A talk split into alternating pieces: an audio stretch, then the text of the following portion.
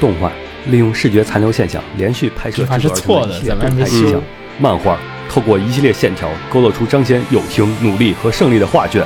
L G 用充满爱和梦想的故事赐予人梦想的东西。不是你说不是 L gay 是敢 gay 的吗？欢迎收听放映协会常规节目《新闻招之》。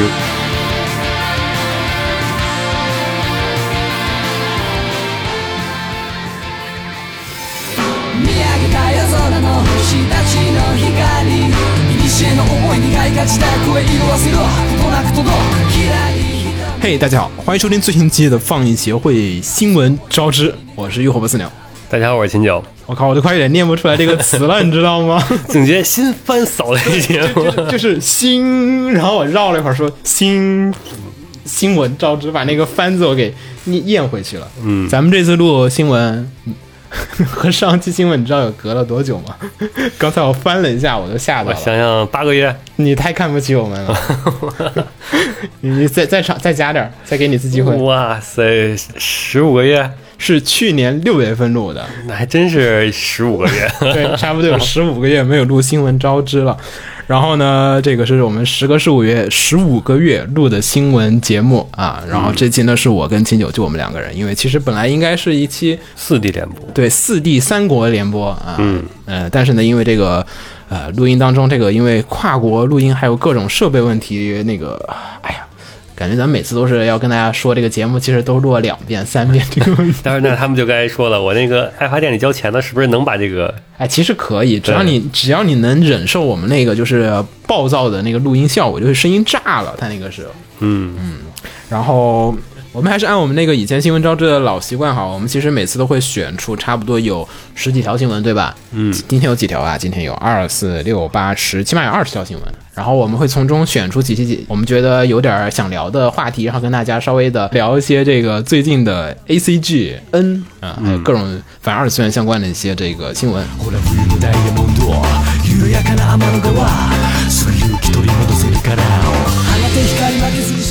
下一条我想聊久保带人的新作啊，Birds and Witch，然后呢，正式的公开了他的 PV 啊。Birds and Witch 呢是久保带人在去年，呃，在 Jump 上面连载的，呃，不是连载的，刊载的一个短篇漫画。然后接着呢，就今年年初就说我们这个决定把久保带人的这个短篇漫画直接改编成中篇剧场版。中篇剧场版的概念，基本来讲就是应该有至少一个半小时，才叫做中篇剧场版。大概长度你可以看。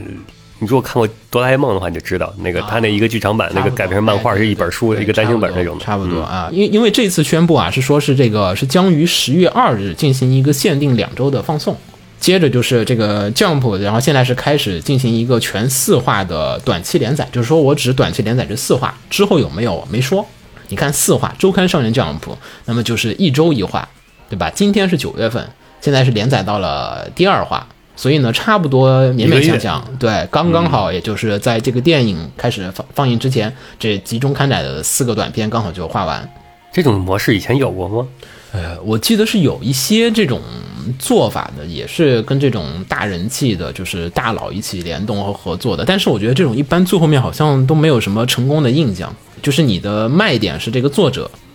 并不是说因为故事有趣所以改编。我客观的说，这次你看了吗？这次的故事没有。啊，这个 Bird Witch 我给你讲一下为什讲什么吧。Bird Witch 你知道是哪三个词儿吗？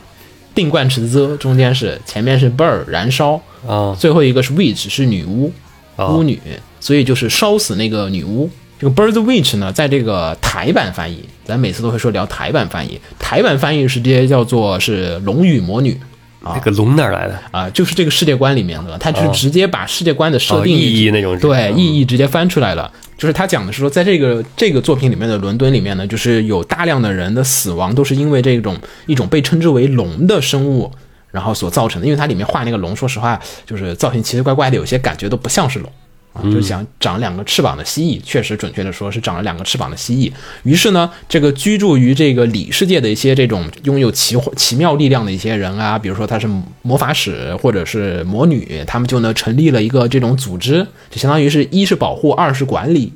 三是控制这些，就是呃，就是这些自然界当中的各种龙，嗯，我我觉得理解理理解成那个死神的海外版就海外支部 分部嘛那种感啊，管理虚是吗？嗯，啊。对，然后反正这个组织里面就是有有这么样，然后女主呃，然后这个这个片儿的主角呢是两个女性角色啊、一个呢有点像是呃黑崎一护的女版，然后另外一个角色呢有点像是石田雨龙的女版，就是死神当中的灭却师那个感觉，反正就是一冷一热两组合。也有人说这个像是女版的白哉。鸣鸣人和佐助那种，啊，对对对对对对，特别特别标准的这个就是黄金搭档嘛，两种角色的那种反差，但大家都有同一个就是共同的价值观，然后去克服某些困难。嗯，然后呢，这个片儿里面呢，就是有一个男主，然后这男主呢喜欢那个冷酷的那个冷的那个，对冷的那个，就是追这个女生，然后呢，在追的过程当中呢，就是遭遇到这个龙的袭击，然后被龙咬了，然后被这个龙咬了之后，那个毒素渗渗入他的身体里面。这个男的也就是属于就他也不能算是百分之百的人类了，你只要是人中了这个程度的毒，就必须是纳入他们这个管理部门，然后因此呢就被就吸收进来了，对，啊吸收进来，打入到这个就是世界观里面去啊。现在还没有说这个男主究竟有什么作用，是他要成为战斗角色呢，还是就是一个花瓶搞笑角色？暂时不清楚。目前的主主力担当是这两个女主角。然后也给你展现那种我们这世界观也有各种元老会，然后有什么十六七八九十帆布，就是那种那种感觉，不同的队伍，你们是这个里面一个比较菜逼的一个小组织，就是你跟很多地方你都会感觉到那种就是死神的那个感觉，嗯而且我觉得有点问题哈，就我不确定是我的这个就是阅读能力下降了呢，还是九保带人画分镜的能力下降了。就是确实有几画的分镜，就是目前这几画的分镜，我经常会属于那种啊，看文字我能知道你的故事讲了什么，但是这个画面就是会让我困惑，就是这两个镜头之间在衔接，在讲些什么。有可能他脑海里已经构思好了所有东西，但觉得他觉得你应该看这两个画面能联想起来。而且现在其实比较好奇的是说，他这个究竟是想要以一个什么形式进行处理这个故事？你看他之前连载了一个短片，现在连载了四个短片，现在这个四话的这个连载我看到两话了已经，这两话的连载其实也没有什么太多的关系，大家有兴趣可以去看一下，就是也相相对比较独立的。我以为这四话的连载至少会串成一个小故事嘛，对吧？嗯，就四个话连成一个小故事，结果都目前感觉这个一二话都是散开的。就是你这三四话好像再连起来也只是一个稍微大一点儿的，就是短片。但是回头剧场版给你完全切了视角，嗯，剧场版会，所以现在就是说剧场版究竟讲个什么？也没说，也没说，就大家就是很好奇，就是你剧场版是不是把短片再讲一遍，还是说其实短片是这个东西的前面的故事？嗯，啊，就是可能，比如说哈，我就说说说开一点，就像是短片里面可能是男主还没有加入到这个队伍里面去，然后剧场版直接就男主开始，对，就是你四战斗。话的短片其实是在讲这个男主怎么成为战斗力的啊嗯，然后这个作品里面就是男主已经成为了这个里面的一个新的一员。嗯。你想知道什么故事？因为对于看剧场版的人无所谓啊，就是你男主加没加入属于一个设定的事儿，嗯，对吧？你漫画作者、漫画读者也不知道这个两个女主是怎么然后。正好可以剧场版也就省略了，我需要还得花二十分钟去介绍整个世界观，我介绍之前的这所有人物关系，对，也有可能我就所有人物关系都放在前面这四个漫画里，嗯不知道不知道他到时候会怎么处理，我觉得是是一个比较有意思的点啊。然后咱们说下一条吧，那就啊，这个我觉得这个消息可以连着一起说哈，这个刚好呢也顺便是跟这个事情有点关系。就是前一阵子啊，这个有 Jump 的有一个作者啊，这个演员叶直景的这个原作者、松木达哉，就因为这个猥亵被逮捕了。大概事情呢，就是反正就是在某一天这个晚上，就是有这个女高生走在路上，然后呢就被这个作者强制猥亵，就被这个警方接到报案之后呢，就是调到了附近有监控录像，看哎长得像谁谁谁，去找到这个漫画作者，然后漫画作者呢就直接认罪了，就是的，你们说的是真的，我确实干了这事儿，然后就被抓起来，就被逮不走了。这个事情发生之后呢，Jump 就反正也很高度关注和重视这个事情，因为毕竟对于 Jump 来讲，它这个定位呢还是算是。毕竟叫周刊少年 Jump 嘛，少年嗯对对，青少年他怕这个影响有各种，怕自己确实也会被牵连进去嘛。就你如果在这种事情当中你不尽快的做表态的话，就会出现一些问题。编辑部呢在核实这个情况之后，然后就和这个作画的这个于左奇进行商议，然后最后判断，第一是这个原作逮了，然后我们第一点不可能再让这个干了这些事儿的人再回来写这个故事，所以后续呢，要么就是换人对换人，要么呢你就放弃。大家思思来想去，首先有一点，他们这个事情当中，降普说他们自己就是之所以下这个决定，有一个特别大的原因，就是怕这个作品就是如果以后受害者啊谁看到这个书，因为就之前肯定被摸的人不知道是谁摸的，现在我已经告诉你了，这个人摸的，这个作者吗？作者摸的，嗯以后你看到这个作品会不会产生就是心灵创伤？PTSD 对吧？是会有的。你对于这个很多人来讲，就是之前我不知道这事，现在我知道这事情了，那我以后可能会有些心理创伤。所以呢，降普做了一个非常非常的谨慎的一个决定，直接下架所有的演员叶之景的书籍和停止所有的相关企划。他这个下架相关的书籍，就是说，就不光是我不出后面的。就现在有的我也立刻全下了，嗯，然后所以呢，当时还导致了有一瞬间的那个，就是这套漫画在网上价格飙升，呃正常了，就是你如果不买，以后再也买不着了啊啊！就是对于可能有些这个读者啊，他确实也不在意你这么多这个事情，我偷偷买一套回去藏着的，所以呢，那段时间还造成了这种就是突然这个书价格炒了。飙升了好几倍这样的一个事情。嗯，其次呢，就是停止相关一切的就是活动，因为你也知道，在少年 Jump 上面连载的作品，那百分之九十九点九九九肯定都是有相关企划的。对，像一系列什么后续的动画化，然后各种你毕竟这个书已经连载了十二卷了，怎么可能会没有企划化呢？你没有十二，你要是没有的话，早就呃下掉了，对吧？就相当于就是说，因为这一个作者出了这么一个事情，相当于你想有好多人遭殃，对吧？倒了大八辈子大霉了。这开头，你像我们俩录节目，对吧？我我得问一下你，秦九，你有没有这种不良癖好？那出了事儿，这节目下了，这录节目人就特别惨。是是不是？嗯你说这对于这个人来讲，就是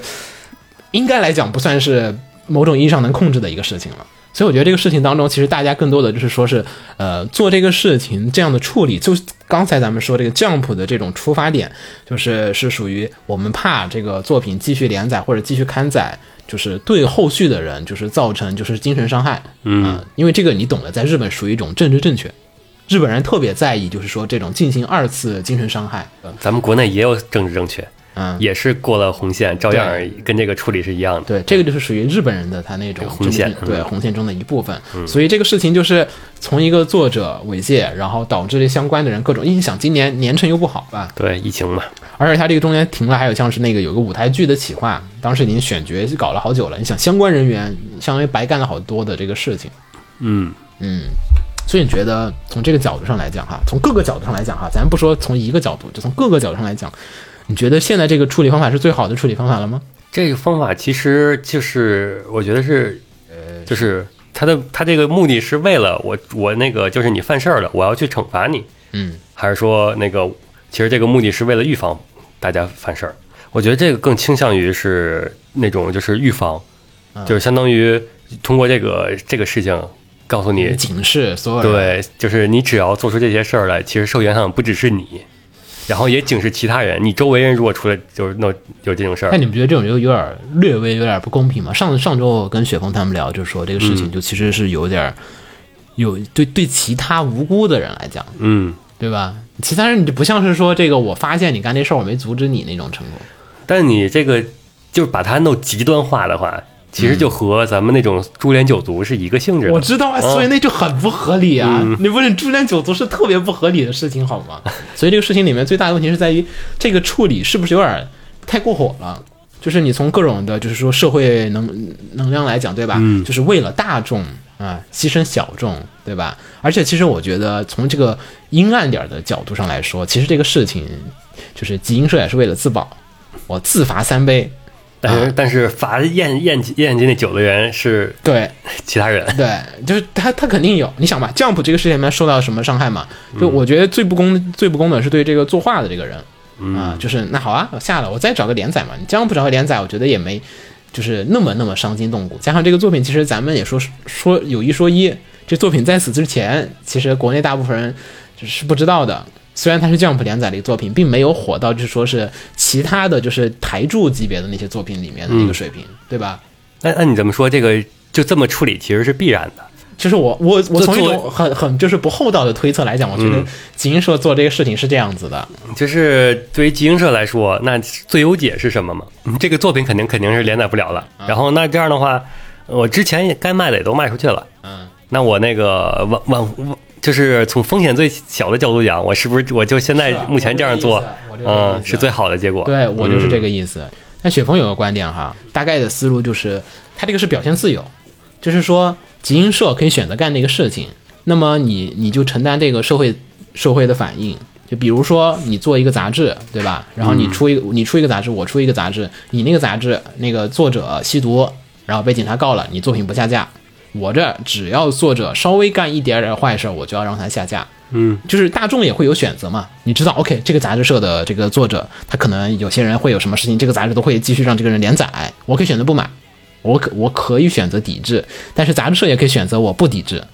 就是我也可以选择，就是这是这就标准的自由主义思想嘛，就雪峰说的一个观点，其实就是很典型的，就是都交给市场嘛，看不见的手嘛。对对对对对，就是说，他就说大量的事情你应该去交给市场去抉择。就比如说你 A 杂志社，我出一出一个漫画，我的我这里面只要是这个作者只要稍微偷税漏税，我就不会让他就是你稍微违反法规，就是我就会把这个作者给干掉。嗯啊，就永永世不再录用，而且所有作品直接剔除，一点都不会容忍，一滴滴都不会容忍。可能 B 杂志社就是说，OK，可能有作者偷税，只要你不涉及杀人、强奸这种就是恶性犯罪的，好吧，我们也可能就是会休刊一段时间，让你反思一下，接着之后我们再连载啊。然后还有一种可能就是 C 杂志社这种，就是属于好啊，你这个。作者，你干什么事情都行啊，就算你杀人犯罪，只要你这个接受了法律的处罚，你再出来，我们继续录用你，继续画啊。你像陈乃之前对吧？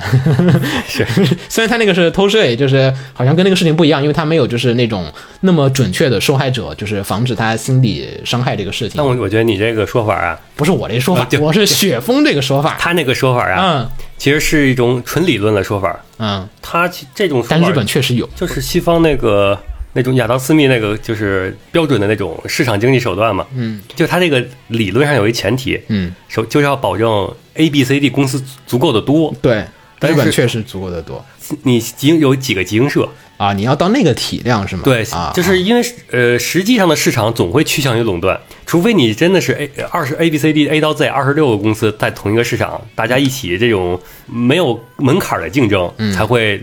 达到这种理论上的这种就是趋同。哎，但是我觉得这个也是一定程度上他自我选择了。你看日本有右翼杂志，嗯，就是有一些就是专门连载，就是就是东南亚所有国家辱一遍，欧洲国家辱一遍，美国国家辱一遍的杂志有，嗯就是辱天辱地辱地球。但这种杂志你就知道，肯定它不符合你大部分的人的读者，因为你是一个极端的，就是销量的作品，他就选择了我不去垄断市场，或者说我不，我选择了我不去针对所有人的特别特别超大众市场，我就选择了一部分的我选择的那个市场范围。我觉得这也是不是说所有公司都必须做到超级大，否则你问他们，他肯定也知道这个你这个是相当于是从那个就是公司角度来说，我可以存活于市场。对但是你要说那个，当你公司做大之后，嗯就是变成集集集团之后，那样的话，你变成平台之后，你的那个整个议价能力就相当于是颠倒过来了。嗯我懂你就是你就相当于影影响市场了。那样的嗯话，就不会出现这种说就是大呃根据市场来决定了，因为你在控制市场。我觉得就是你在什么位置，你干什么事儿，嗯，对吧？当你变成垄断公司，那你控制市场，那你再再说这种根据市场来决定，那不就相当于是根据我来决定吗？但是你读者也可以抵制，确实，你都垄断了，你怎么抵制？你可以国家层面进行抵制啊，。对呀、这时候就这时候就那这个就不是这个自由市场了，嗯，就不是那个纯靠读者说了算了。也不是纯，就本来就不是一直对，一直都不是纯靠国家如果介入的话，那就是那那就是你还有大型舆论啊，比如说我这操纵媒体，嗯，我就把这个事儿吹吹的特别严重，比吸毒还严重。就你吸毒只伤害自己，那你看媒体是属于对，市场资本那边的，还是属这于这说不了。所以你看日本它这模式下，就是有些杂志是这么做，但是你集英社做这个事情，可能它就跟我们说这个有点不一样了。所以我觉得这个事情大家有有兴趣可以自己玩味一下，就是说是一个什么样的一个就是你说的是举的是，如果说是那种海贼体量的作者，啊但其实换一种说法，如果不是集英社，对是一个小杂志社，可能也会这么看。对，就是你承受不到那个，如果你承受不起那个损失，你就会，或者说你选，你可以选择嘛。如，果一个小杂志社，然后他的当他就是当家，你得当家嘛，嗯。你你都说当家了，又是另外一个事儿了嘛，对吧？小杂志社的当家可能是这个体量的，但是对他人是个当家作品，嗯，但是同样的，对于小杂志来说，他的抗风险能力很更差。对对。那种时候的抉择，这个可可能他就会保这个了，嗯。啊，可能他就会不会这么过分，就会他可能直接就低调处理，然后让它继续连载，。对，或者说我稍微休刊一段时间，啊、作者被抓了，休刊或者说我想尽办法，我续命嘛，对吧？我换一个作者嘛，原作嘛，对吧？以前的作品我们也想办法把这个作者名字抹掉，对吧？嗯，其实这个我想起之前有一个事儿，那个之前有一个辱华作品，你记得吗？还嗯好多辱华，你说哪个？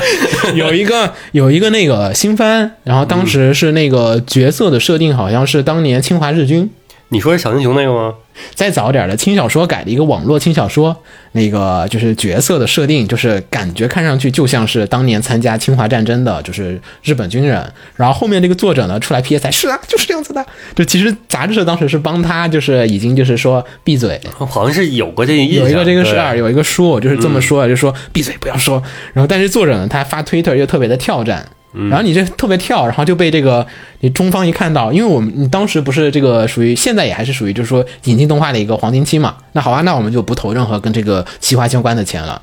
啊，然后就直接就被所有的企业大型封杀，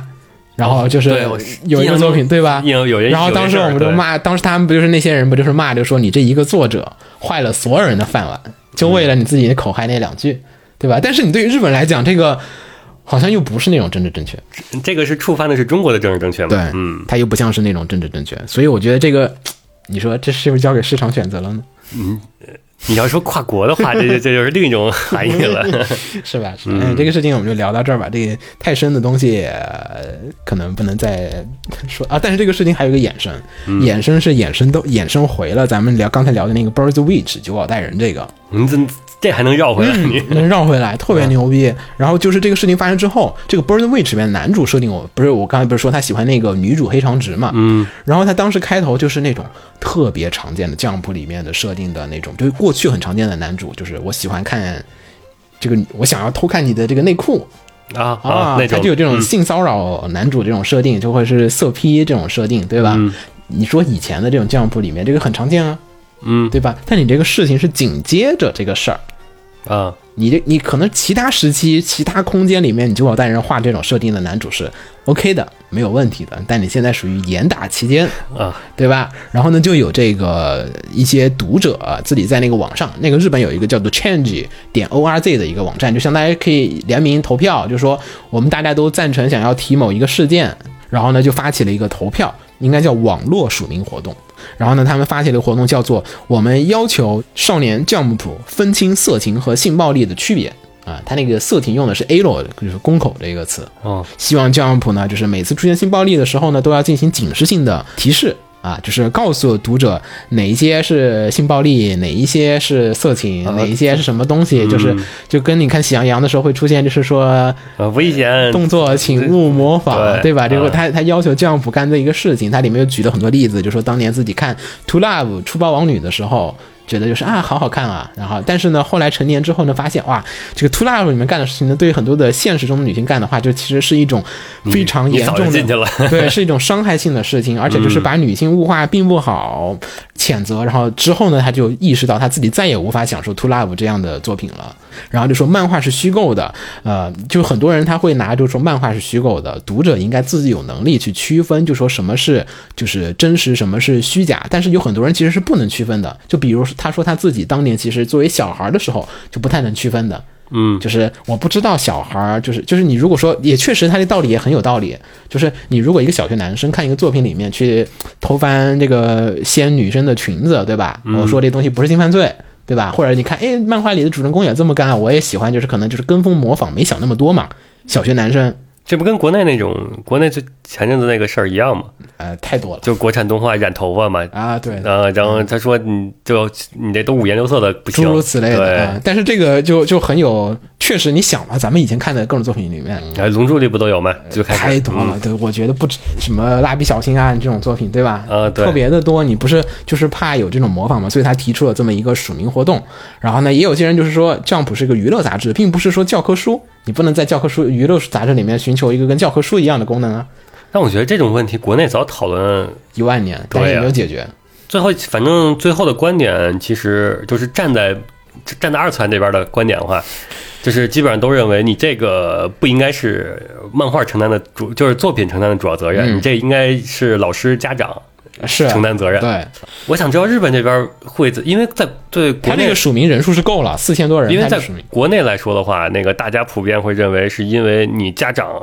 本身就不了解漫画，嗯。所以说你无法去走进孩子看漫画的这个整个是这个过程中，嗯。导致你无法就是及时纠正。但是日本的话，啊，就是应该是一个三代人都看漫画起来的，嗯，就是父母应该是跟孩子都是那都是看 Jump 的，嗯，呃，那就是那确实有这些问题啊，这问题也确实存在啊。那你我我觉得你父母也肯定会认为这不对吧？那你日本也出这问题了，那是不是就是反过来说，国内这套结论是错的？什么因为什么意思啊？啊，因为国内这套结论就是有一套，就不就认为是因为你是你父母的管管教的问题嘛，就是你父母没有帮孩子及时纠正，然后为什么呢？因为你本身就不了解孩子看的这些东西，嗯，所以说你没有办法帮他给他提供正确的那个树立正确的价值观。嗯，然后，当然日本这边的话，按理说父母和孩子都是看那我也确实觉得，这东西不对劲，那怎么办呢？嗯那应该是去教育孩子嘛。就是你想以前咱们也说过很多次 BPO 这个嗯，那个 PTA 什么这个家长协会嗯投诉你这动画为所欲为，不是吗？也有啊，你家长也会疯狂的投诉你这个什么 Precue 啊里面这种暴力镜头，嗯是不是？光之美少女为什么能打人呢？不能打脸？你各种你看光之美少女各种奇奇怪怪的设计，不也是因为这个 PTA 各种家长协会的人搞的？对，我觉得这个你在各个国家都都难逃此劫。是。那这后边怎么处理的呀？这个后面没有，他这个是发表一个署名活动啊，啊，就冷处理呗，这样不理。你也不知道他理没理。哎但是这一期确实，因为主要是这个 Birds Witch 吧，它一共也就目前也就算上之前的短片，加上最近两个短片，一共也就三三个短片，所以我并感受不到这个区别。嗯，可能你得看之后就要带人的作品会不会把这个设定给遗忘掉。那你应该看史吹老师的作品，看看有没有变化，你就知道。他那个主要是他杂志也确实有定位这么一说。你想那个什么少年 Young，嗯啊，它都叫 Young 了，那其实已经相对来比较青年向的了，就是管制要求可能会放开的比较的开一点。少年 Jump 主要可能还是有影响力太大了，也不一定是一个超广寓意的，就是全年龄向或者说是主要针对青少年儿童的这样的一个连载漫画杂志。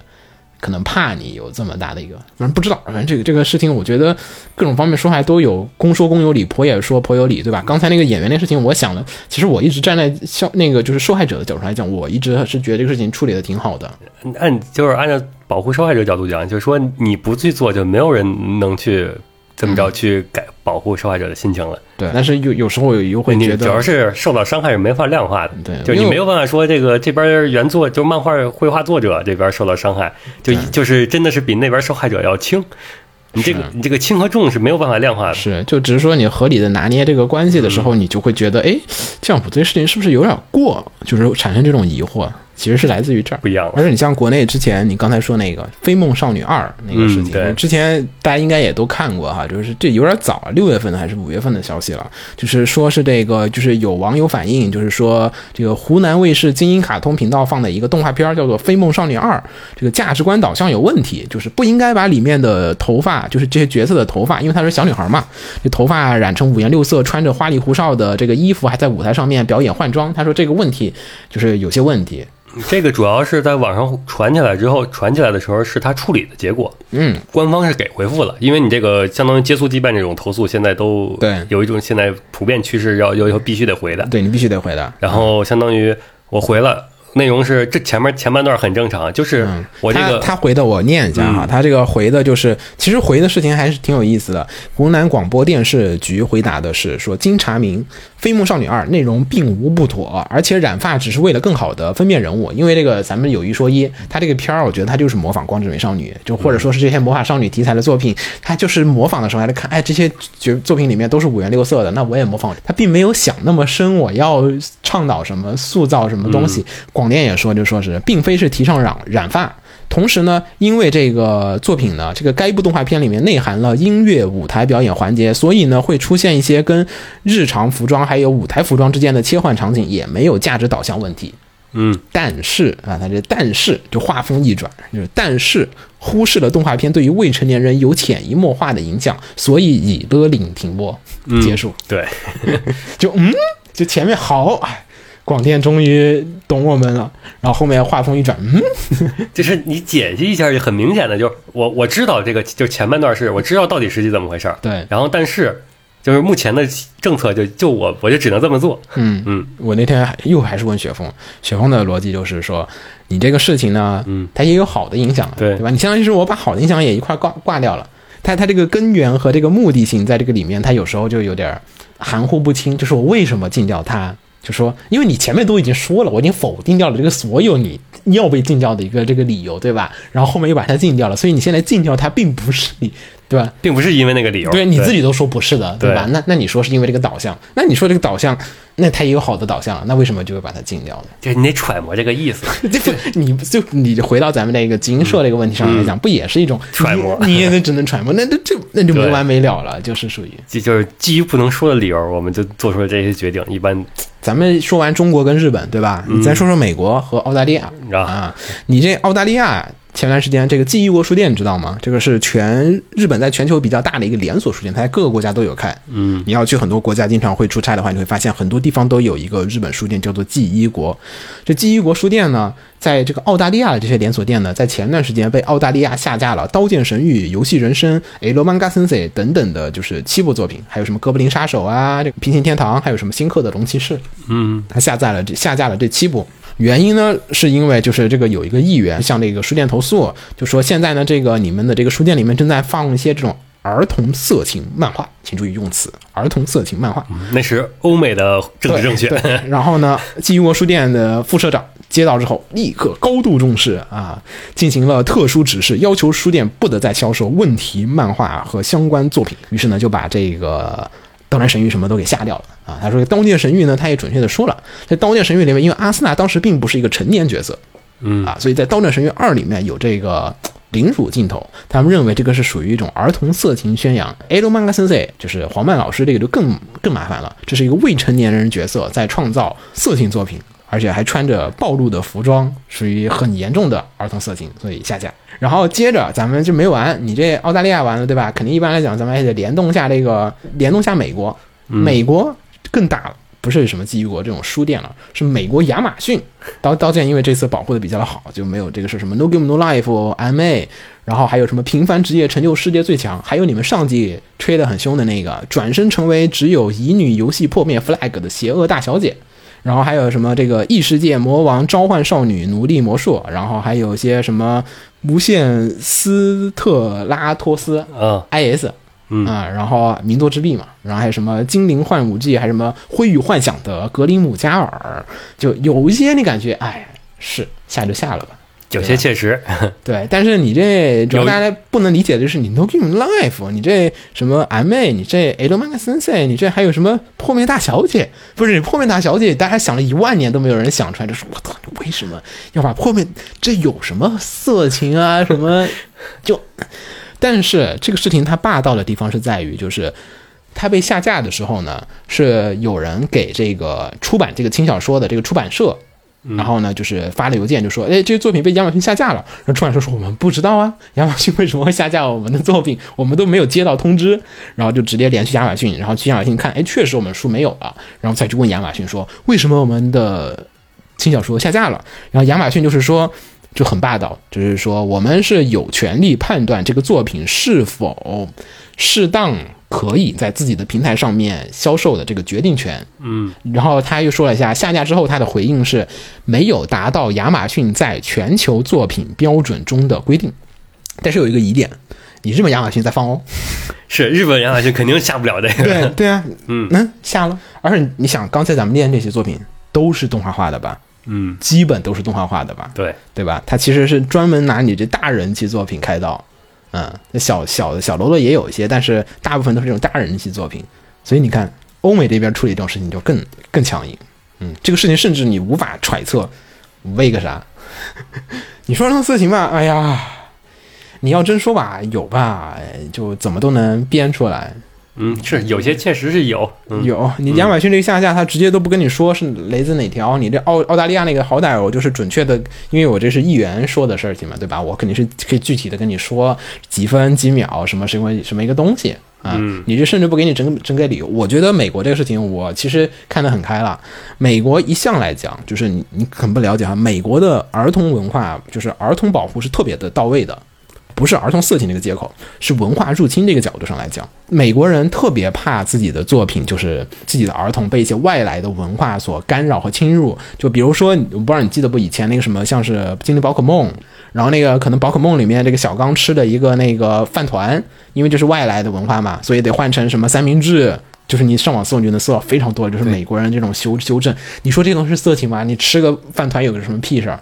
他只是想找一个借口处理文化问题。对，处理文文化问题，他对自己的文化保护的非常的好。就是对于欧美很多的国家，他们是把自己的小孩的，就是这种文化导向、价值观导向，他是锁得好好的。就是哪一些咱们是自由的，那是成年人之后的事情。你没有成年的时候，在小孩的时候，你就必须是接受一个非常好的一种，就是这种管理和防护。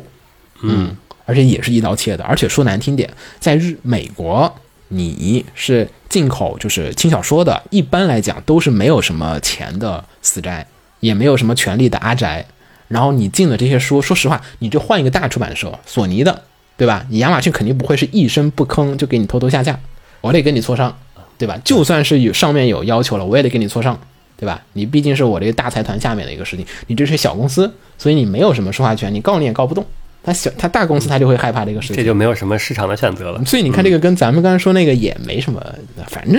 你们这死宅。硕大风波出来反动，你试试换个漫威作品，你漫威作品我觉得有点问题，你亚马逊肯定不是这么简单就能解决得了，你就得有极大的一个争议，你就要承受全球上万的，就是这个漫威粉丝跟你战一战，理论理论，是吧？嗯，对，嗯，我觉得世界标准这个事情，有时候呢，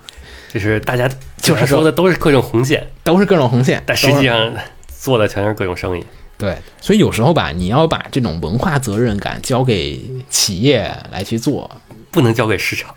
就就有一些微妙吧。我觉得可能是交给市场是可以的，但是总会被利用。好，咱们来说下一个新闻。我说了好一串新闻，对吧？一口气消灭了好几条，整个相当于总结起来就是世界各地的政治红线。嗯，来吧，再选一个集英社，咱们继续再说吧。给给集英社说点好话吧，对吧？免得以后集英社万一找我们打广告都不找了。会找吗？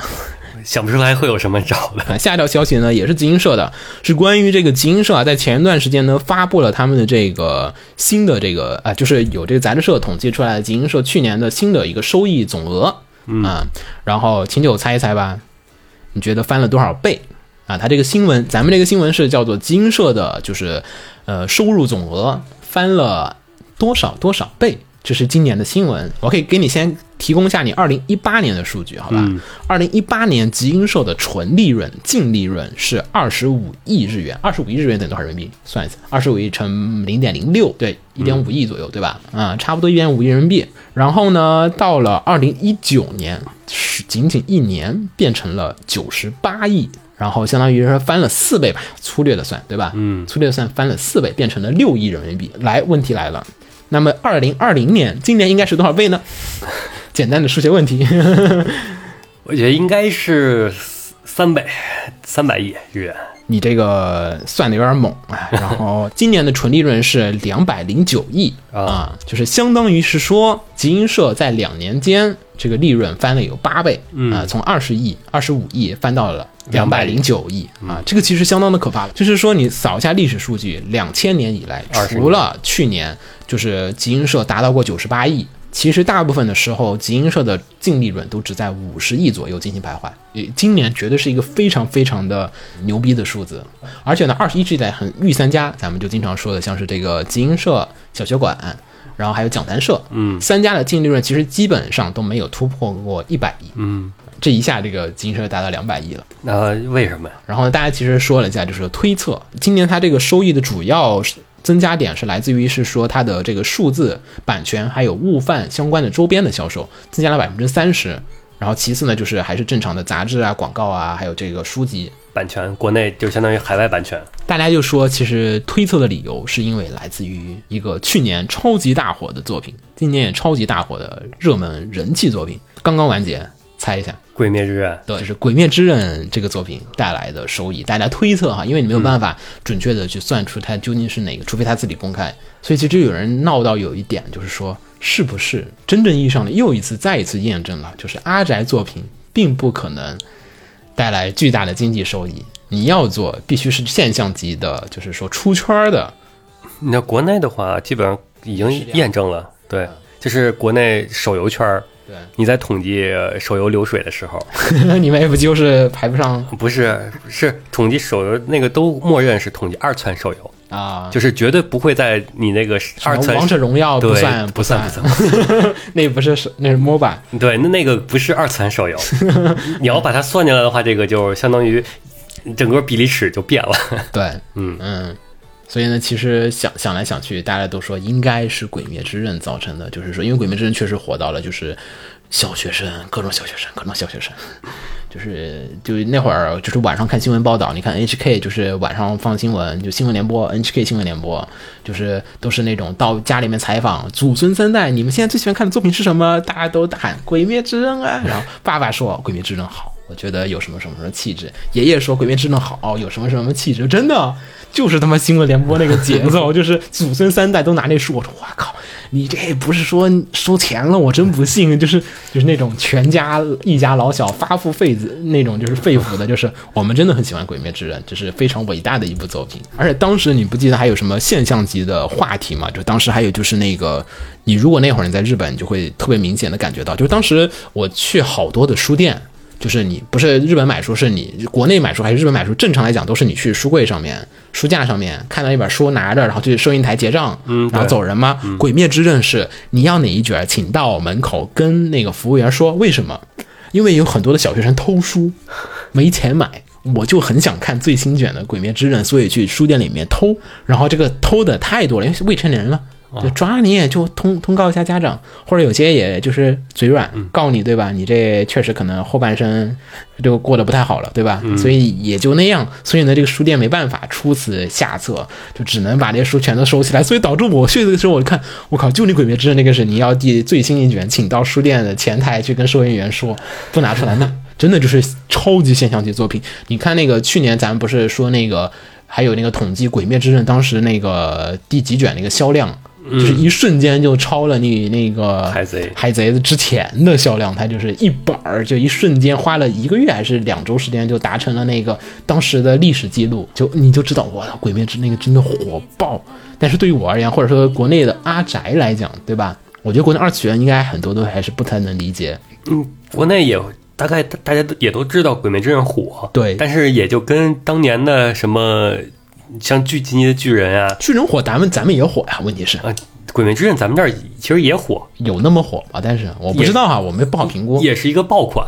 但按照往年的规律来说，爆款你当季完结之后会慢慢就下去了，然后等到下一个爆款再上来。我知道《鬼灭之刃》还挺好看的，但是呢，嗯，客观的说，也就是没那么那么那么那么的好看。就是你要说它缺点，也能对，数出缺点说出来非常多的缺点来，或者说你想看的东西，可能大众品味确实跟你这死宅品味不一样吧，我只能说。尤其你作为一个阿宅很多年之后，你会有一种就是感官的那种，就是就是你像哈一个四川人，他现在跟你说好吃，和你说的好吃，有时候他是会产生偏差的。你会有那种吗？就是有人带你泪如满面说这个馆子巨好吃，你去吃了之后发现其实还好，嗯，对吧？就有些时候就是我靠那种，就是一桌人都说哇这菜太好吃了。我说我就是你有时候分析不出来，是因为大家都在说好吃，我想与众不同，内心中隐隐的想要与众不同，所以故意说不好吃呢？还是就是说大家把我的期待拉得太高了，以至于我无法去呃客观的平衡这个观点？呃包括最近你们看那个什么《电锯人》呃 Chainman 那个。那他也算不算一个出圈的？算吗？也没有吧。我觉得还是圈内的另外一群人，就是他我说他出圈指的是，就是他已经某些情节就提炼出来了，变成梗了。啊有了吗？已经开始，嗯啊，好像有点那，倾向，就是很嗯多人都其实你就算没有看过这个漫画，你也可以来玩那个梗玩这梗啊。嗯但那鬼灭没有啊，对吧？对，鬼灭没有，所以可能鬼灭在国内不够火，就是因为它没有没有没有提炼提炼出那个梗，梗。就是可以不看动画我就传播这个东西。那那我觉得在日本的小学生当中，那个鬼灭的梗就是我每次就是在路上就可以大喊那个什么招式呼吸第四次什么那种，是不是？嗯对是那种是最好的传播了。就是虽然我好像没有看过，但是不行，我知道这招了。对吧？对这跟咱们小时候那个看火影火大结影，操操操操操操，是的，好像有有有几分道理，好像有。可能他国内国内动画主要都是互联网传播的，就是说你没有没有适应国内这个提炼的梗。所以我想火一个作品，我应该创造一个梗。对，大家可以跟我们分享一下，你们觉得这个《电锯人》究竟好看在哪儿？这可能会动画化，对，然后就是新番扫雷就该出来了。哎，那下条新闻，下条新闻，然后是 CM 的消息，嗯，Comic Market，嗯，根据 CM 的官方消息，就是目前已经决定不在2020年冬举办 C 九九了，嗯，而嗯，大概是以2021年的黄金周为目标进行准备也，就是明年的五月份。嗯，然后这次之所以不举办，可能主要也是还是因为这个疫情原因，嗯其实 C 九八已经跳过了，C 六八是属于跳过了嗯，，C 六八是停办，C 对九九是延期或者说是择日再办。就跟奥运会感觉是，梦梦，你奥运会目前没有？也是相当于是延了一年嘛，对对对，但是奥运会并没有说停掉一届，就说你永远都不存在 C 九八，啊，永远不存在 C 九八，就直接跳到 C 九九了。就当时我还以为就说会一口气跳到 C 一百零一，就是大家就是没有人经历过九八、九九、一百，就是我说那太遗憾了，就是你没有数一百的那个机会，你知道吗？就很遗憾。而且这好像可能是历史以来第一次一整年没有 Comic Market。但主要也是过去这个近五十年也没有这种像新冠这种这种大范围疫情，超大范围的嗯疫情，对。嗯，所以这个事情呢，其实引发了，我觉得不只是指的咱们熟悉的 CM，还有很多的就是中小型同同人展，比如像是我特别推崇的那个 Comitia，嗯。嗯，那 Comitia 是一个纯原创同人展。呃，怎么说呢？就一般 CM 同人本就是说，你可能画一个作品的同人，对，比如说你画一个什么火影忍者的同人，就那种类型，就是你有一个原作的，当然你也会有各种形式的，什么都能在他那卖，反正他其实也不算是说你一定得有原作的。你原创也可以在哪儿买，对，然后呢，但是 Comitia 是限定了你只能卖原创的同人本。就是这个作品必须不是之前的某一个作品的再演绎，或者说续写是什么样，必须是你单独自己原创和写的一个故事。然后 Comitia 呢，也在前一段时间就是因为经济问题实在承担不起了，所以呢发起了一个众筹，是希望大家可以就是，呃，大家一起筹钱，让我们共度难关，然后我们会择日再选择再办。为什么呢？就是这次呢，可能对 Comitia 来讲，这些展会它都有一个问题，就是在于他们如果取消活动了，对吧？那么我应该要把社团的钱退给社团，嗯，对吧？但是呢，场地方违约了，场地方会不收我钱吗？不可能嘛，对吧？违约金那因为因为毕竟对于场地方来讲，那我那个钱又去找谁要呢？对吧？就是这个环环相扣之下，你会知道大家总有人要受伤，所以说可能或多或少他也得付支出一部分的费用给一些中间的一些部门。嗯，包括他那个退钱给那个就是那些社团，他还要给支付那个银行的服务费。嗯就是你虽然感觉很少，但是你数量一旦多起来的也非常的多。所以呢，这一段时间其实你看我在群里面发了非常多的图。其实最近呢，还有一些稍微比较好或者说是无奈的消息是，日本有很多的中小型、特别小型的同人展陆续的在有序的开办当中。而且现场其实没有人参加，那些同人展的举办，其实说白了，并不是说他们觉得就是说，哎呀，疫情已经真正意义上的无所谓了，是那种我要么不，要是我不办，那么我就可能要退钱，然后我就会损失更多扩大，所以我就只能先赌一把，办一下。然后，而且其实大家也确实我不来，然后所以呢，对于很多的人来讲，就是说，其实同人展就是很多的中小型同人展就是不得不办同人展。对你不办反而发会发现损失更大，对，所以呢，大家就属于现在的很多的同人展，就是已经开办的很多，就是在不得不在那个继续举办，这是展会方面的。而且这个疫情当中，其实最大的问题还有对一些作者，咱不说业余作者哈，业余作者来讲，其实就是说你本来有本职工作或者有什么东西，你也会受疫情影响，对吧？这些咱不讨论。但是对于有一些同人作者，他是属于全职的。就是我的大部分的收入是来自于卖同人本，嗯，还有一些作者呢是属于本来可能也有连载作品，但是呢确实吃不饱饭。你也知道卖同人本其实是那种很容易卖的活动，相对而言比你平常很容易卖的活动。嗯，对，之前我看那个有一篇文章，那个文章内容写的就是说，为什么在没有了 Comic Market 之后，同人本会卖不出去？他提到了一个非常有意思的一个观点，就是说同人展的活动上面，为什么本子会比平常好卖呢？就是你看现在不是大家也有网购嘛，对吧？大家也那很多作者也是属于我手上积压了很多本子，就是你嗯你不能再像过去那种，就是说我只厂贩，就现在你没有厂贩的途径了，那你积压的本子就只能网络销售。但是网络销售显然远远远远的不像是他们之前那个就是场地销售的那种旺季，原因就是在于他们说这种有一种叫做马斯里祭典思维。就是是庙会思维，你可以理解为咱们用中国地方式的那种来了来了来了，怎么买点什么？呃，还有就就可能他用他用了一个更我用中国点儿的思维跟大家解释啊，就比如说你在逛庙会的时候，对吧？庙会有卖糖糖葫芦，和你在平常在路边看到一个糖葫芦，和你在网上看到一个糖葫芦，就是那种你想立刻购买的那种欲望，我知知道那种，你网上有、有糖葫芦对吧？你买了吗？没对吧对，咱们咱们但是咱们今天去逛个庙会，人手都都挂了一两个糖葫芦，你买不买？嗯，就是它是仪式感，嗯，各种吧，还有就是从众啊，还有这种氛围的那种影响之下，包括你去祭典的时候，会有日本祭典就会有什么捞金鱼，对吧？平常你家门口放一个捞金鱼，你才不想去捞呢，天天给你放，你天天捞吗？你也不会嘛，对吧？嗯但是你祭典就是一年出现几次，你就每次去都想捞金鱼。包括咱们说同人展，对吧？同人展有句老话，那个圈内的老话叫做“买了后悔三天，不买后悔三年”，就是诸如此类的消费仪式，都是希望你尽快的去就是购入大量的同人本。而且你想哈，同人本其实不算便宜吧？嗯，一本五百日元，但是你同平常的那种漫画单行本一本就四百九十八，或者说六百一千日元的少，但是同日本来讲五百日元的嗯算便宜的算便宜的，大部分都一千两千日元的也是很多的，对吧？尤其它跟你可以买套装的，就相当于有各种周边啊袋儿什么啊的，然后那一下子就几千日元出去了。对，几千日元出去了。但是你平常你去一个书店里面，你想哈，一次同人展下来，基本算我这种不算多的，一万日元一次。我觉得一天我去的，我都去都去了，我肯定一次要买一万日元的本子，也没买几本儿。你像雪红那种一次去买两三万日元的也也挺正常的。就是因为我看到他们有些人哇，一次来买买五万日元哈，那我买个五千日元不算个事儿。对吧？嗯。但是你平常你怪五千日元，你去书店里面买书，你买十卷单行本回去，你 肯定是哎呀，今年失恋了吧？今天心情不好吧？所以一口气买这么多书回去，除非有打折，对吧？嗯，对吧？那，你平常怎么可能会他妈没事儿提个五千日元回去？更何况你在网上买书，更是那种理性，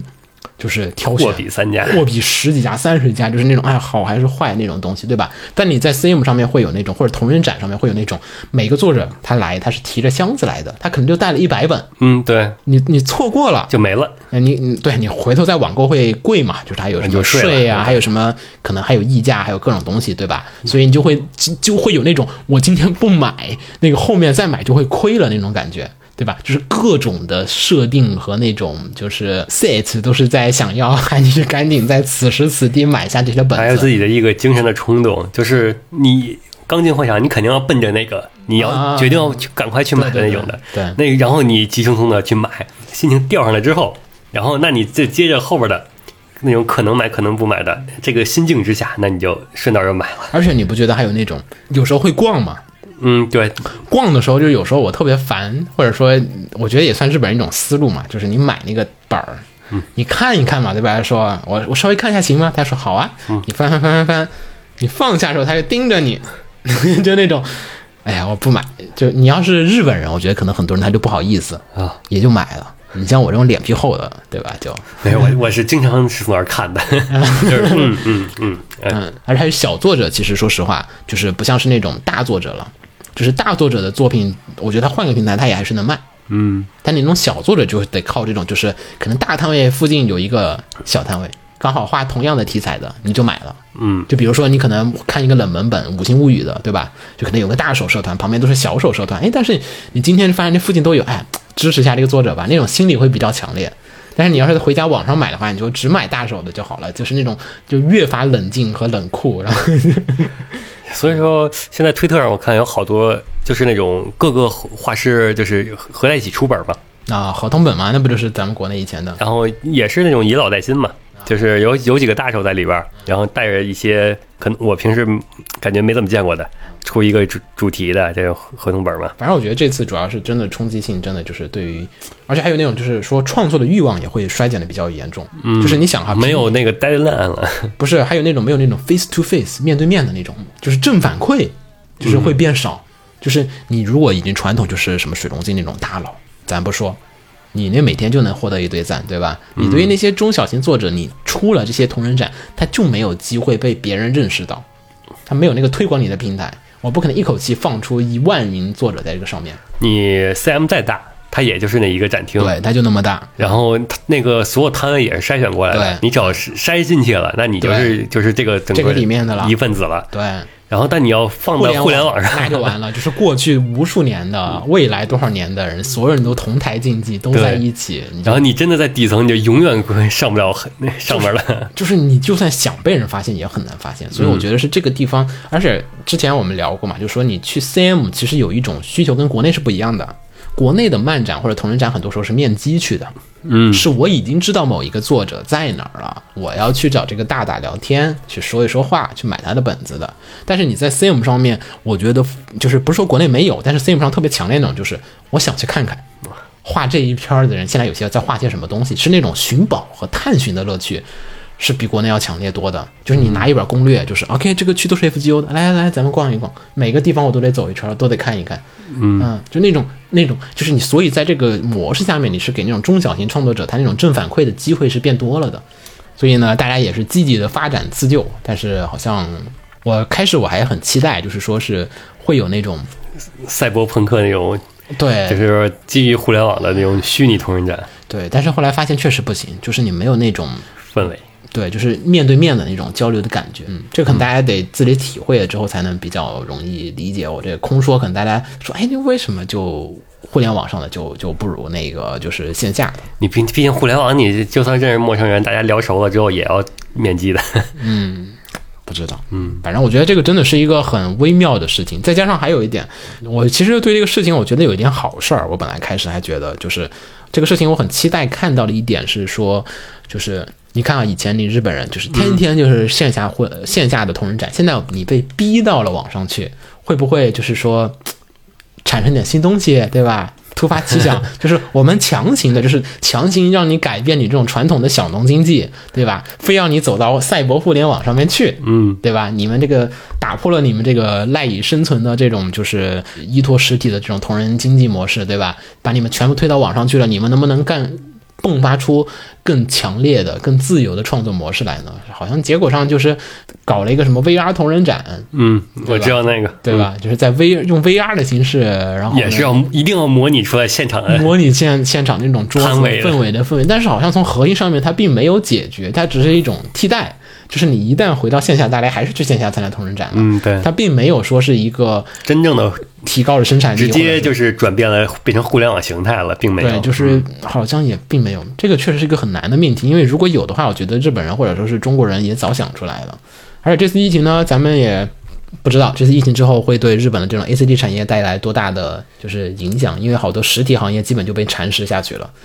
就是现在目前其实还好，才过一年，对吧？因为现在还就是按主流说法，现在还不是到后疫情时代呢。还没到呢。嗯，就是现在还是在疫情这种爆发期。对，就是还没到那种就是彻底的粉碎了。就是他们都，我听他们好多人都说有一个就是日本同人展现在还没有彻底的粉碎大家的幻想。就是你像现在这种，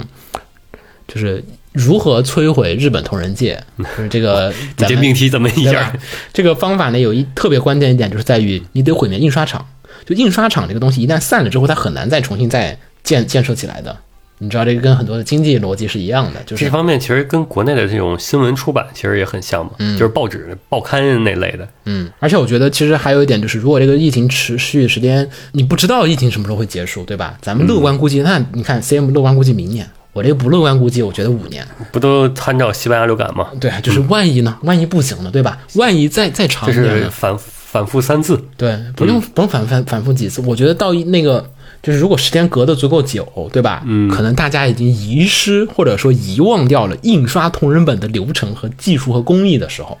你你想啊，就是二次元，咱们不说二次元一直是那种。新人进来，老人走；新人进来，老人走。你如果这个新再进来，就是新人完全替代掉所有的老人，都是一群所有人都不知道印刷同人本，就跟咱们现在同人二次元是一样的。嗯，就大家你看现在国国内二次元很多不都是新的二次元，不都是那种我没有印过本子啊，我没有去过漫展啊，就跟那个下载党似的，我啊，就是咱们现在就是真的从在线起来一代，对他们就是能已经丧失了这种这个就是，下载为什么要下载？下载这种就为什么要下载？就是一是没有方法了，二是没有文件了，也不知道怎么不从去哪儿找种那种魅力或者说那种坚持也不存在了，那肯定他会选择就是那种虽然可能不那么浪漫，但是又有一些那种追求的一个东西。就你如果足够的久，就可以做到让这新的一代的日本的二次元，就是你 CM，我马上明年说疫情完全解解除了。对吧？嗯，可能某一年疫情完全解除了，然后日本人会面临一个血淋淋的现实，就是 OK，我们的印刷厂已经倒掉了百分之九十，就是你 CM 即便恢复了，你看每年印刷同人本肯定都是在 CM 开展前那几天，嗯，对？吧？然后你现在 OK，我们只有百分之十的印刷还活着，只能印刷过去百分之十的印刷量。OK，你有一一万个社团，一千个社团没有办法，我们只能给你印一百个社团的 本子，嗯，是不是？对吧？你你这种程度上就是属于毁灭了，对吧？然后你要恢复这个那么多的印刷厂，你想要花多久的时间？扩大出来的话，就不光是同人这一块了，就是疫情，如果说真的是按你说的，延持续了以年为计算的时候，嗯，那整个我觉得整个全球的好多行业都要发生改变了。嗯，而且你想，最近秋叶原那个刚刚前天吧，那个 C 家 C 家的二号店，嗯小赵去看了，那个咱们官方微博还发了那个图片，他去那儿守到最后一刻，因为那个地方是对于剑 C 玩家是一个灵魂之地，那个地方不是你常年贴着那个剑 C 的那个整幅的海报嘛，像那个好多店都关了不少，你看那个虎虎穴。图拉诺安娜那个虎穴已经关了，就是就是很多京都店什么连续关了四五家店了，六七月份就一直疯狂的大家在关店。可能你再过段时间回去，咱们可能我说一个真的就现实的问题，就算是明年或者后年，咱们可以去日本了，然后你去秋叶原站一下，你会发现好多地方不见了。嗯，对，我那个特别喜欢的，咱我不是以前给你安利过那个，我特别喜欢那家那个女仆咖啡啊，啊，就那个不妖艳的，不需要抹一抹为旧的，就很就是英伦那种。对，就完全是艾玛里面那种，就是英国欧洲幻想的那种，就是女仆咖啡的那种感觉。那个女仆咖啡也是今年马上就要闭店了，我甚至没有办法去用完我积分卡上面的最后一个章，我就差一个章，我就盖满了五张积分卡了。我就差一个章，我就没有办法去盖，我只能寄回去，还有小赵给我去喝那咖啡，帮我把那个闭店之前把这个事儿完成了。哦，就他们以后也不可能再就是你散好散，再聚就真的难了。就是可能再回去，你会发现好多东西会重新的洗牌改变，可能会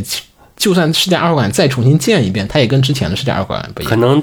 对于就是咱们这种做 JR 车站出来的人，那嗯个这二号馆是最陌生的，因为它跟那个车站不是一路。二号馆没了，如果说哪天真的是四号馆嗯也没了，那我觉得你再去秋叶原，从那个 JR 站一出来，就是一出来一往左一看，发现不是 Sega 了，嗯，那就感觉是真的是整个秋叶原都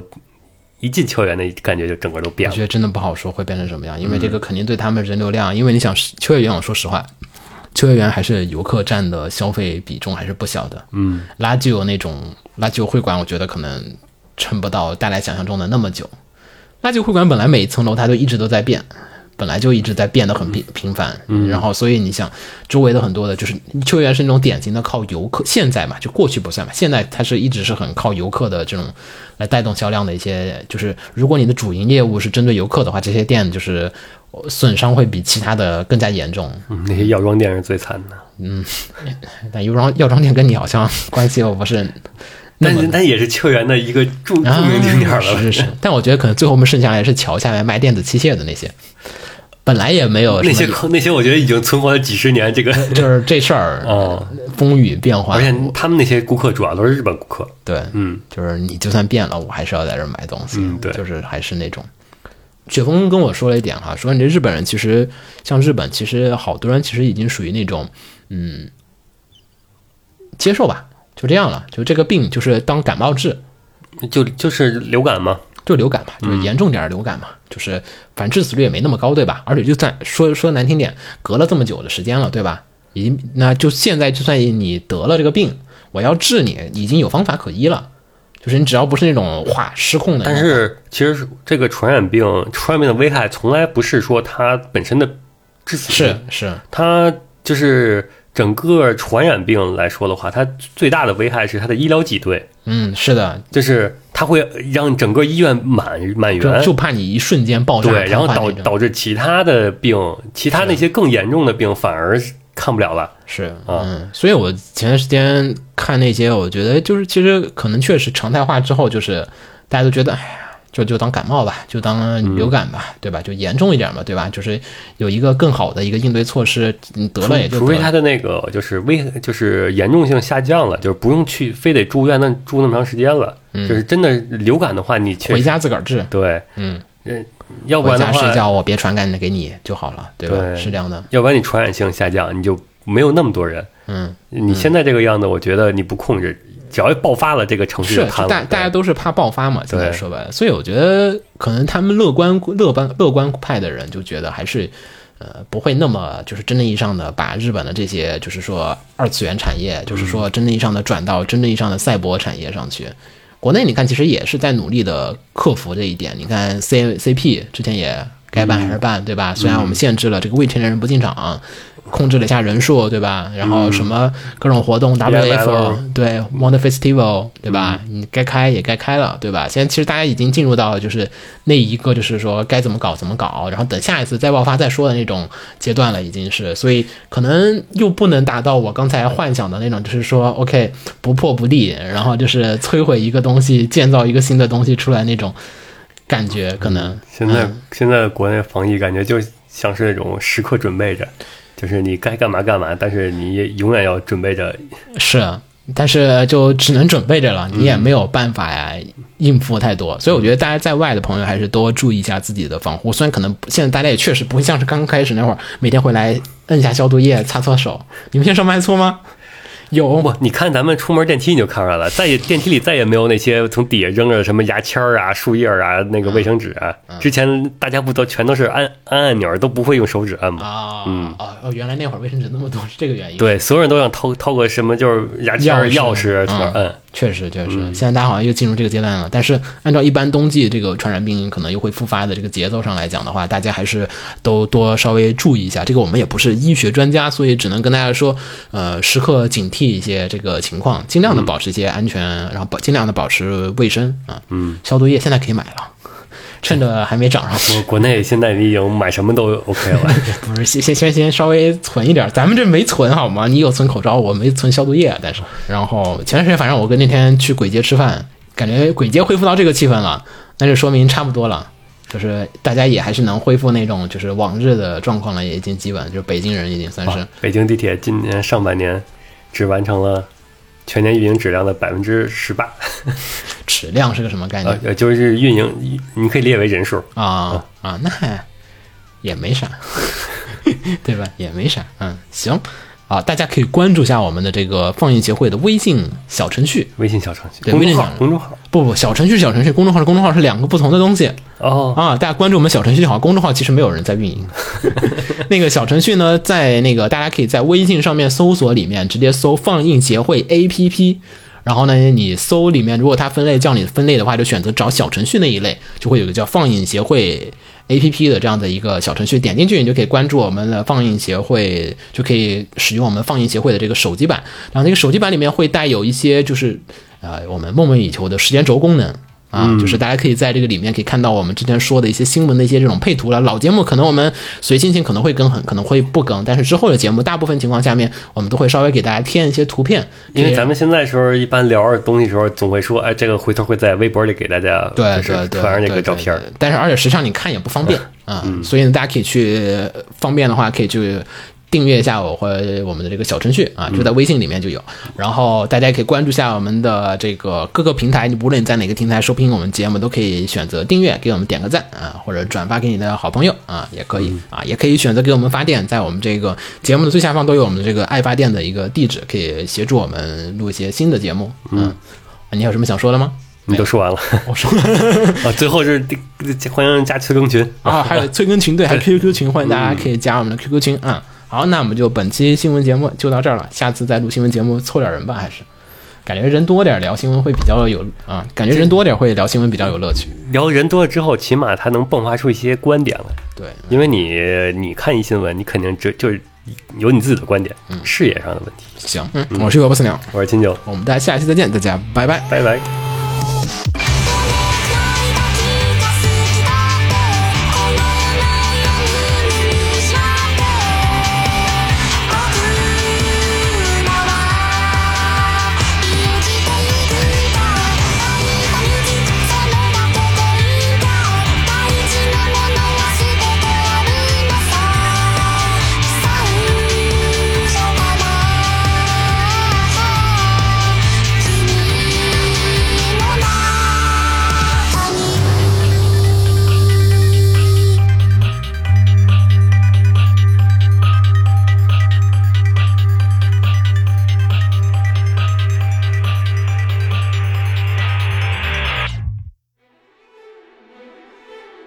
放映协会动漫电台是放映协会推出的一档半专业向的动画漫画广播节目，每期我们都会介绍不同的动画漫画相关知识，台前幕后通通包含。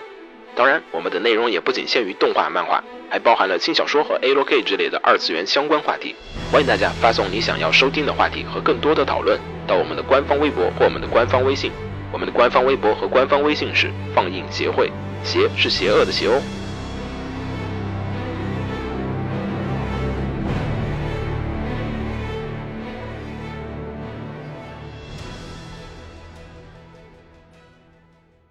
给楼给你妹啊！是给楼给好不好？